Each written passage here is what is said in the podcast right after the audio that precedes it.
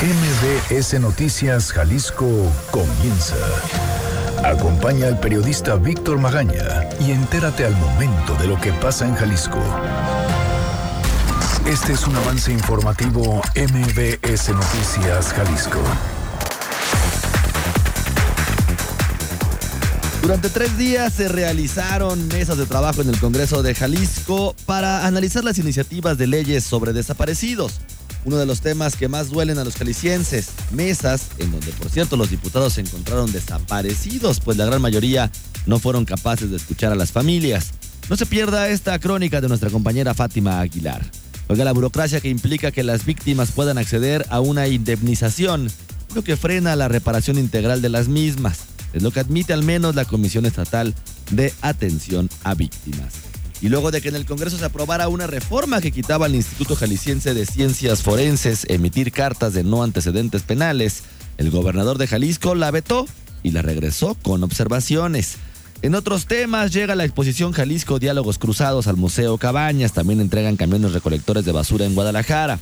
Los servicios de salud en Zapopan ya no tienen afiliados al Seguro Popular. Están esperando las reglas de operación del Instituto de Salud para el Bienestar. El gobierno municipal también de Zapopan no va a ceder a la presión de industriales que adelantan pérdidas de empleos por la prohibición de plástico de un solo uso. Y ya se instaló la primera feria de salud correspondiente al 2020. De esto, por supuesto, de mucho más le platicaremos el día de hoy. Pero primero, ¿qué le parece si escuchamos qué dicen los periódicos el día de hoy? Las portadas del día. El diario NTR. Megacréditos, solo información vaga. El documento nada más es económico sin ser específico. Milenio. Autoridades de salud investigan un posible caso de coronavirus. Se dará seguimiento a las personas con las que convivió los 14 días previos, siempre y cuando el examen resulte positivo. Al hombre se le pidió aislamiento total. El Universal. 2019, año con más mujeres víctimas. Lesiones dolosas y extorsión entre los ilícitos que más sufren. Excelsior. Coronavirus haya nuevas rutas. La infección ya llegó a 27 países. Muy buenos días, ¿cómo le va? Hoy es lunes 3 de febrero de 2020. Yo soy Víctor Magaña y como siempre ya saben me da muchísimo gusto saludarlo de este lado del micrófono. Erika Arriaga se encuentra en los controles operativos y Hugo López al revés. Erika Arriaga se encuentra al frente de la producción de este espacio informativo y Hugo López en los controles operativos. Los teléfonos en cabina son el 36 298 248 y 36 298 249. Las redes sociales, arroba MBS Jalisco en Twitter, MBS Noticias Jalisco en Facebook. Además, también ya estamos transmitiendo en el Facebook Live. Y tenemos nuestro canal en Telegram, Víctor Magaña, guion medio MBS. Ya sabe, si desea usted formar parte de esta comunidad de información, bueno, pues ahí está el Telegram, donde por supuesto estaremos interactuando de manera personal. Son 9 de la mañana ya con 3 minutos. ¿Qué le parece si comenzamos? Movilidad. Hay una inundación en Guadalajara, en la colonia Huentitán, el Bajo, entre Volcán Osorio y Volcán Pachutla, para que por favor evite la zona. Un motociclista lesionado en Zapopan, esto en la colonia Tepeyac, en Avenida Juan Gil Preciado y Pedro Moreno. Otro más también en Juan Pablo II y la calle Desconoce. Y un choque en Tlaquepaque en la colonia Guayabitos, en Avenida 8 de Julio y Avenida Cuyucuata, para que tome, por supuesto, usted sus precauciones. En Parres Arias y Prolongación Belénes, otro motociclista lesionado y de igual manera uno más en la calzada de Independencia y Mitla, esto en Guadalajara, en la colonia Monumental. Y además están reportando un incendio en Tlajomulco, en la colonia Lomas del Mirador, circuito Monte Ibérico Oeste y Monte Kenia para que por supuesto, ya le dije, tome sus precauciones, maneje con cuidado sobre todo en esta mañana que amaneció pues ahí con una lluviecita. Una lluviecita que no permite el tráfico circular de manera regular. Pero ya sabe, nada vale la pena, nada vale la pena para que usted no llegue tranquilo y en paz a su destino. Este es un reporte especial. Oiga, la semana pasada se dieron una serie de mesas en el Congreso del Estado de Jalisco para discutir las iniciativas de leyes sobre desaparecidos. Sin duda, uno de los temas que más aquejan a la sociedad tapatía y uno de los temas o uno de los problemas más grandes en el Estado que hasta el momento no se ha podido solucionar. Son más de 2.600 desaparecidos los que registra el gobierno del estado aquí en la entidad. Si se hubiera hecho caso o si se hiciera caso al tema de eliminar la etiqueta de persona no localizada en la ley de desaparecidos como lo pide la Organización de las Naciones Unidas, estaríamos hablando entonces de más de 8 mil desaparecidos. Somos el primer lugar en esta problemática en el país, según información que publicó el gobierno federal. El primer lugar en desaparecidos. Bueno, los familiares fueron al Congreso del Estado durante tres días para hablar justamente sobre estas iniciativas de leyes sobre desaparecidos que por cierto ya llevan dos años de atraso. Pero ¿qué fue lo que pasó con los diputados? ¿Dónde estaban? Simplemente no se aparecieron. Simplemente, escuche usted la crónica de nuestra compañera Fátima Aguilar, los diputados desaparecidos. Están en algún sitio concertados, desconcertados, sordos, buscándose, buscándonos, bloqueados por los signos y las dudas. ¿Dónde están? ¿Dónde están? Se los llevaron lejos de su hogar. ¿Dónde están? Con la esperanza que ellos volverán. ¿Dónde durante tres días, Adriana dejó sus actividades, su trabajo, e invirtió su tiempo y dinero en los traslados con el fin de asistir a las mesas de trabajo realizadas en el Congreso del Estado para analizar las iniciativas de leyes sobre desaparecidos. Cuenta que viene desde un lugar que ella y sus habitantes conocen como la Tierra de Nadie por los hallazgos constantes de fosas clandestinas en casas abandonadas, en terrenos donde los robos no cesan. Ahí le desaparecieron a su hijo hace dos años. Lo sacaron de su casa junto con su familia, su esposa y sus dos hijos. Después a ellos tres los regresaron, pero él nunca volvió. A, mi casa, pero a mí no me da miedo, no me da miedo porque a fin de cuentas yo lo que ando buscando es a mi hijo, no ando buscando culpable. A lo largo de estos años, la Fiscalía de Desaparecidos no le ha brindado avances, le cambian constantemente de ministerios públicos y al último que le asignaron ni siquiera lo conoce. Apenas hace una semana se enteró que existe una comisión estatal de búsqueda. Para su nuera todo se ha complicado porque su hijo se hacía cargo de la manutención de la casa. El inmueble donde viven está su nombre, pero su familia no puede reclamar nada ni acceder a una pensión por el limbo jurídico en el que se encuentra un desaparecido. Adriana y otros familiares que acudieron al Congreso hubieran querido que los diputados escucharan su necesidad de una ley de desaparecidos que dote de mayores atribuciones a una comisión de búsqueda, así como la urgencia de legislar en materia de declaración especial de ausencia para terminar con el calvario burocrático que implica acceder a los bienes de quienes están ausentes, pero la mayoría de los legisladores nunca llegaron.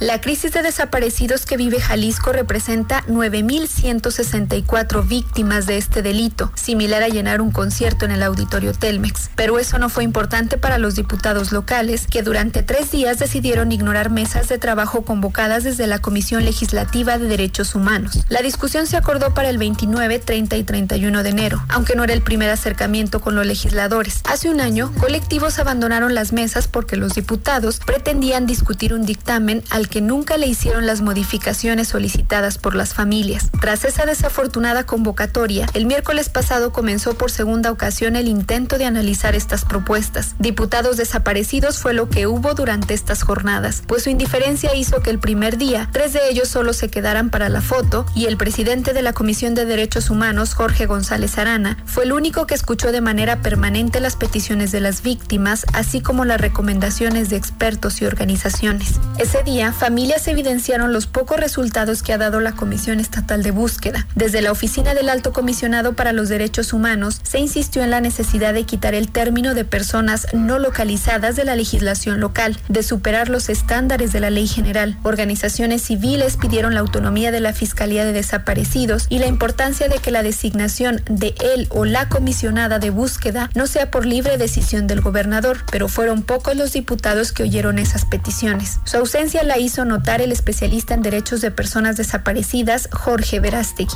Es una vergüenza la ausencia de estas comisiones, la ausencia incluso de las diputadas y los diputados en su totalidad. No les pedimos que fueran fuera de su recinto, vinimos a su recinto y ni siquiera se tomaron el tiempo, la decencia para estar presentes y escuchar un tema que se supone es importante para ustedes. El reclamo no fue relevante para los diputados, pues por segundo día evidenciaron su desinterés. Cinco de 38 legisladores fueron, pero los presidentes de dos comisiones legislativas encargadas de dictaminar e incluir las observaciones de las familias, una vez más, nunca llegaron. Se trata de la panista Claudia Murguía Torres y el diputado del PRD, Enrique Velázquez González. Mientras ellos decidieron que eran más importantes otras actividades, Rocío Maya, esposa de un policía estatal desaparecido, explicaba en el recinto legislativo las dificultades que presenta para tener acceso a una pensión, a una beca para sus hijos y a los bienes de su esposo. Pedí yo unas becas para mis hijos dentro de la Policía Estatal. Me dicen que no son acreditables porque es para policías activos y mi esposo no es activo, pero tampoco es baja. Dicen que desgraciadamente él se encuentra en el limbo. Y yo pregunto quién tiene la culpa de que él esté en el limbo. Él precisamente los familiares o quién. Es un calvario el que las familias pasamos y pues tenemos que partirnos en dos, tres, en cuatro más para poder ir a cada instancia y a la vez dar un sustento en nuestros hogares. Nadie les ha explicado con certeza si ya se fueron o si no, si son pancartas o temblores, sobrevivientes o responsos. Otro más de los caídos, otra espina, otro dolor. Otra madre un hijo. Para entonces, la molestia de las familias fue evidente y al finalizar los trabajos, condicionaron su permanencia en dichas mesas si al menos los presidentes de las comisiones legislativas encargadas de dictaminar no se presentaban al día siguiente. Una vez más no importó. En el tercer y último día de foro estuvieron presentes máximo seis diputados. Algunos se paseaban en los pasillos, otros se quedaron dentro de sus oficinas, pero no salieron a atender a quienes suplen el trabajo de buscar ante la ineficiencia de la autoridad. Los familiares decidieron quedarse por ser un tema que ellos sí les importa, les surge y les ha quejado desde hace años. Marta Leticia García del colectivo Entre el Cielo y la Tierra, quien agrupa a familiares de desaparecidos del interior del estado, les recordó que ellas dejaron sus actividades, su trabajo, vinieron desde municipios donde las desapariciones están invisibilizadas para que supieran de sus preocupaciones y ni en la casa de los diputados pudieron encontrarlos. Es algo totalmente decepcionante. Yo dejé mi casa para venir a buscarlos a su casa y no están. No están presentes. Para nosotros esos son, son temas mucho, muy importantes, relevantes, a los que ellos deben de darle la seriedad que se merece. Entonces nosotros contábamos con que ellos estuvieran presentes, uno en cada mesa, para asesoría de las discusiones y de las propuestas que se, que se pudieran estar generando en las mesas. Para nosotros es como una burla, esto no es un juego, es algo muy importante para nosotros. El diputado Jorge González Arana expresó al finalizar los foros que habrá mesas técnicas para elaborar los dictámenes con las comisiones encargadas, tal y como lo solicitaron las familias. Prometió no dejarlas fuera de la elaboración de estas tres leyes, pero por lo pronto, como si no bastara la revictimización que a diario soportan en las distintas instancias de búsqueda, los familiares se toparon una vez más con la burocracia indolente en el Congreso del Estado. La realidad los golpeó en la cara, dijo Esperanza Chávez del colectivo Por Amor a Ellos. Sin embargo, esta realidad nuevamente nos ha golpeado en la cara al constatar la ausencia de la mayoría de las diputadas y diputados durante toda esta jornada. Nos imaginamos que el hecho de ir al Congreso, a sus oficinas, garantizaría su presencia y sobre todo a escuchar. No fue así. La vida en la tierra bendita buscando respuestas de una salida, dignidad perdida, humanidad perdida, olvidando el dolor, negocia sus vidas, familias, espera que calme el tormento, pues. podemos olvidar. Para MBS Noticias Jalisco, Fátima Aguilar. Cuando empezaron a desaparecer como el oasis en los espejismos, a desaparecer sin últimas palabras, Tenían en sus manos los trocitos de cosas que querían. Están en algún sitio, nube o tumba. Están en algún sitio, estoy seguro. Allá en el sur del alma es posible que hayan extraviado la brújula y hoy vaguen preguntando, preguntando, ¿dónde carajo queda el buen amor? Porque vienen del odio. Todo esto muchos años en la lucha y por eso yo protesto. Hoy en donde están, en donde los... Oiga, pues imagínese nada más usted lo que acabamos de escuchar, gracias a nuestra compañera Fátima Aguilar que nos hizo este recuento, esta crónica de los tres días que vivieron los familiares de desaparecidos ahí en el Congreso de Jalisco. Yo lo escuchaba en la misma voz de ellos. Fueron hasta su casa, fueron al Congreso a ver si así los podían atender. Y ni eso, ni siquiera tuvieron la decencia o la amabilidad para presentarse en estas mesas de discusión. El primer día uno, el segundo día cinco, el tercer día máximo seis. Imagínese nada más usted, nada más usted. ¿Dónde queda entonces la credibilidad de los diputados en el Congreso del Estado cuando hablan y dan todo el discurso de que se dicen preocupados por esta problemática que está azotando de manera brutal al estado de Jalisco. Que no se nos olviden dos cosas. Somos el primer lugar en desaparecidos en todo el país. El primer lugar en desaparecidos en todo el, en todo el país. Y la segunda, los diputados no fueron buenos para dar la cara y escuchar a los familiares de desaparecidos que acudieron justamente ahí, al Congreso del Estado. Vamos a una pausa y regresamos. Estamos de vuelta con la información más importante a nivel local. Seguridad.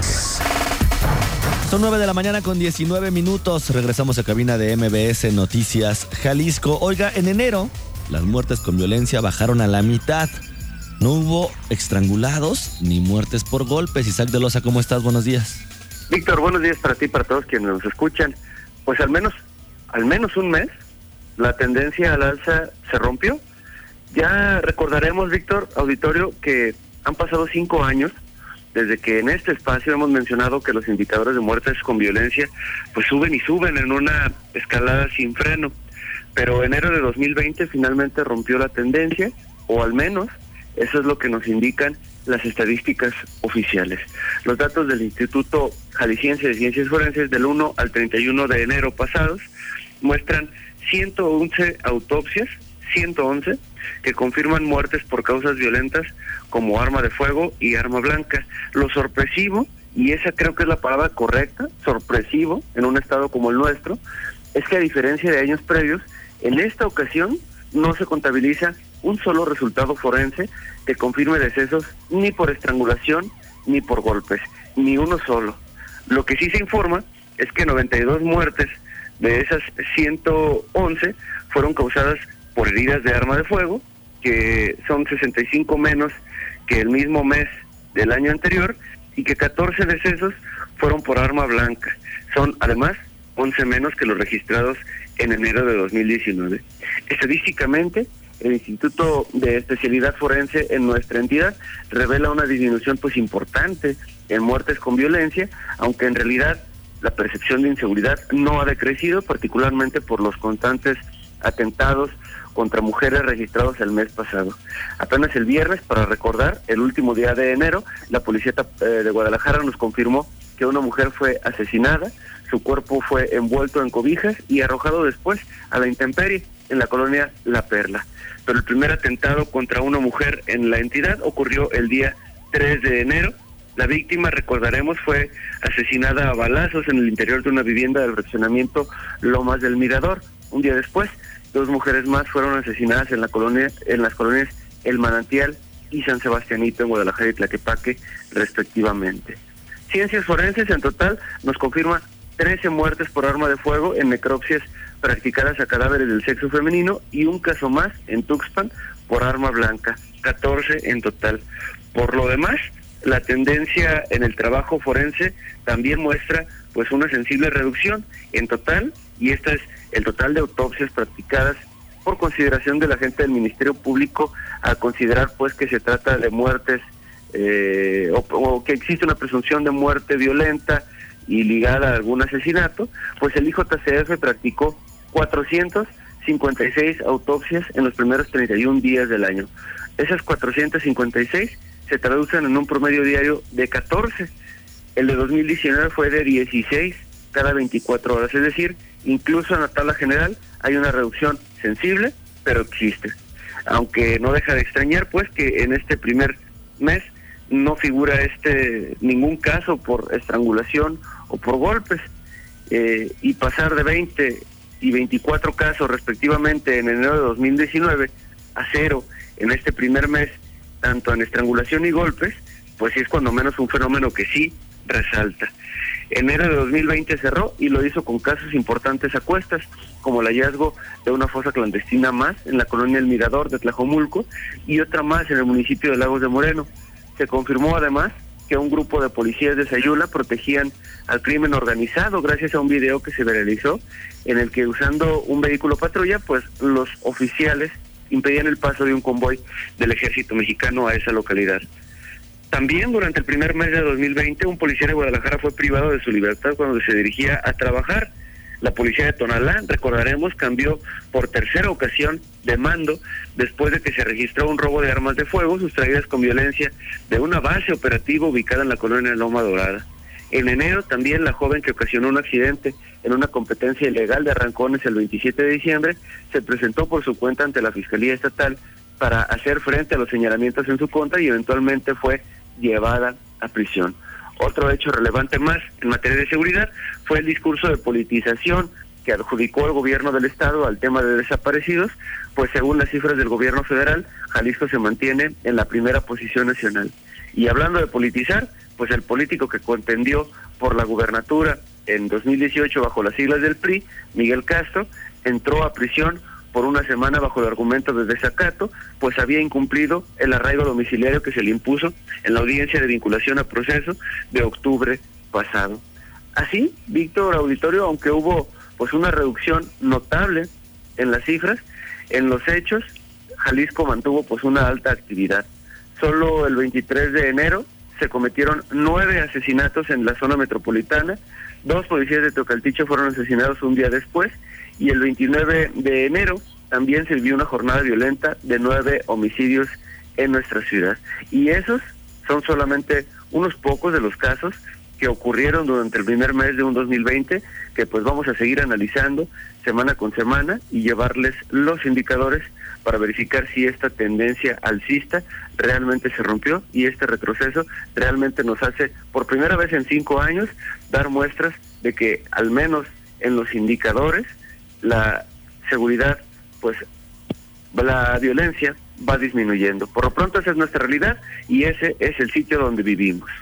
Pues ojalá esta tendencia continúe, Isaac, y luego no se comience a revertir, porque también vemos después como hay, hay picos y, crestas que van pasando durante todo el año y al final terminamos exactamente igual.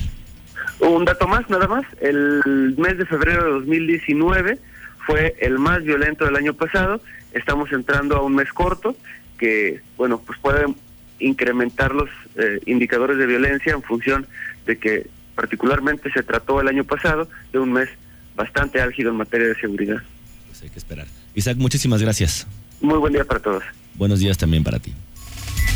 Oiga, durante los cuatro años de existencia de la Comisión Estatal Ejecutiva de Atención a Víctimas, el Fondo de Ayuda de Asistencia y Reparación Integral nunca se ha agotado.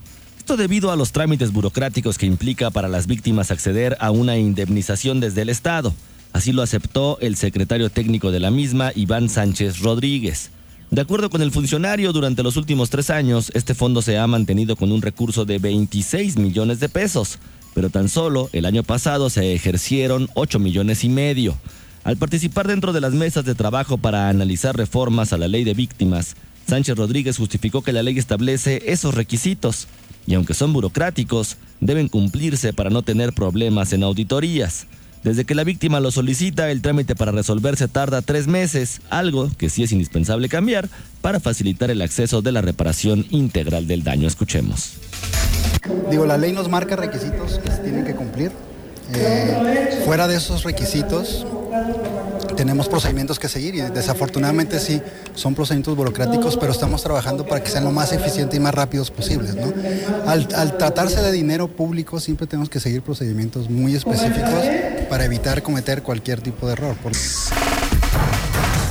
En lo que corresponde a observaciones a la iniciativa de la Ley Estatal de Víctimas, el Centro de Justicia para la Paz y el Desarrollo recalcó que dentro de las mesas de trabajo solo se convocó a familiares de desaparecidos, pero se dejó fuera a víctimas de otras violaciones a derechos humanos como los feminicidios, la tortura, los homicidios o a los afectados por la implementación de megaproyectos.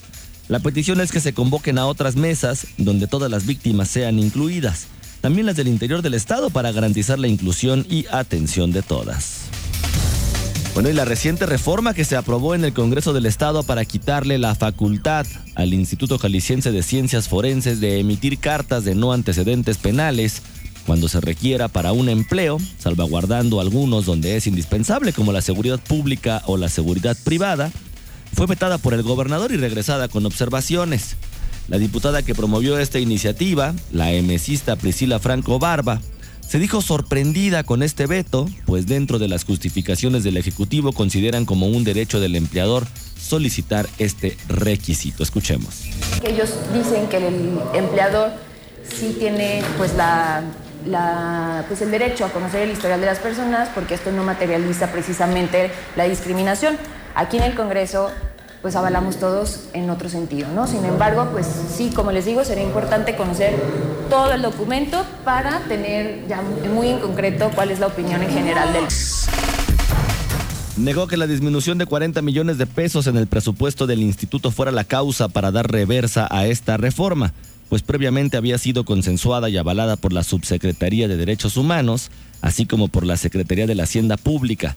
Ciencias Forenses emitió el año pasado 622 mil constancias con un costo de 65 pesos, lo cual representa una fuente de ingreso para una fuente de ingreso importante para la institución. En sus observaciones, el Ejecutivo propone cambiar el nombre a Constancia de Historia Penal para que no implique un acto de discriminación, así como disminuir su costo de 70 a 40 pesos. La legisladora dijo que van a conocer a fondo el documento y van a dialogar con los demás diputados que la avalaron para determinar si se atienden dichas observaciones.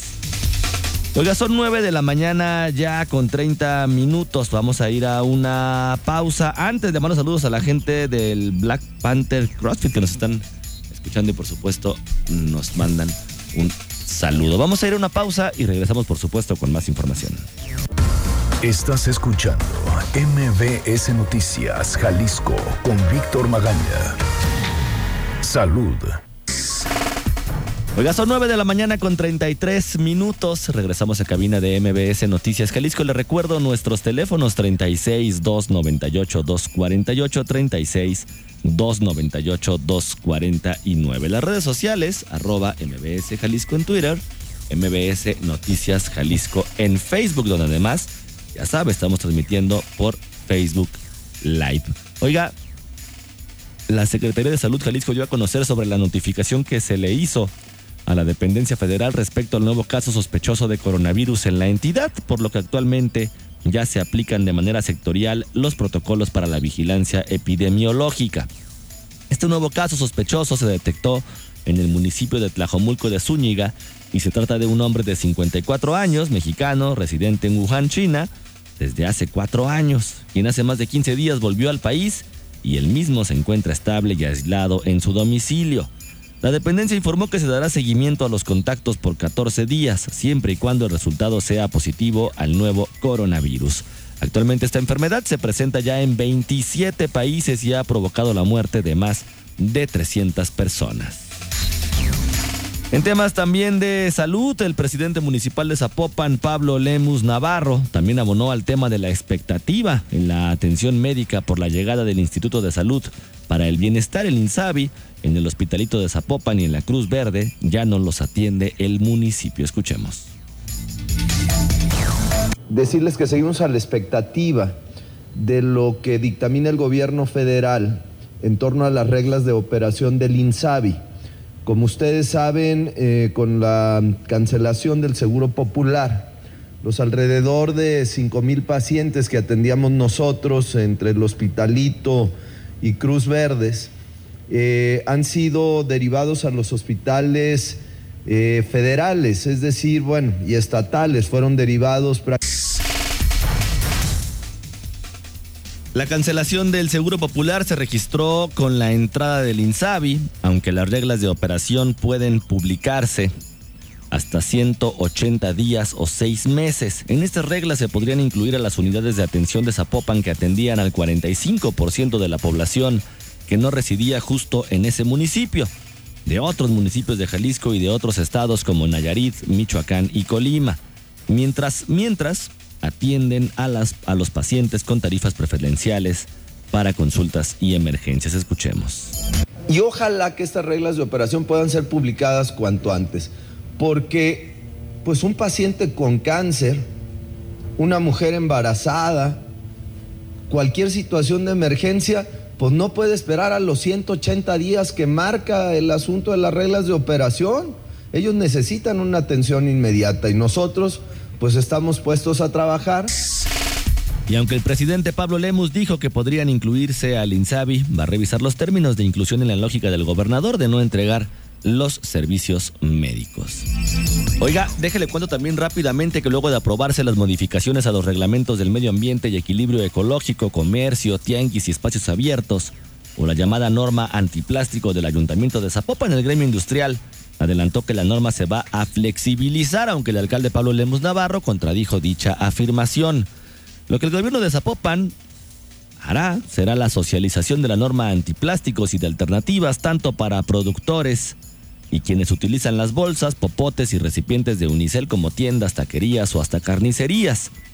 En los supermercados la norma se va a flexibilizar, aunque van a cumplir, o van a tener que cumplir, mejor dicho, una vez consigan sustitutos a charolas como carnes. Fue lo que señaló el alcalde Pablo Lemos, quien por cierto mañana va a estar aquí en entrevista en la cabina para platicar justamente sobre este y otros temas que sin duda le van a interesar para que esté atento. Oiga, son 9 de la mañana ya con 37 minutos. Yo soy Víctor Magaña, como siempre ya sabe, le agradezco muchísimo que nos hubiera permitido acompañarlo en este recorrido informativo. Le recuerdo, mañana a las 9 de la mañana, usted y yo tenemos una cita aquí en el 101.1 de Exa FM a través de MBS Noticias Jalisco. A las 10 de la mañana llega la garra para que no se lo pierda. Fin de semana largo, pero nosotros seguimos informando para usted. Mientras tanto, ya sabe, le deseo que pase usted un muy bonito día.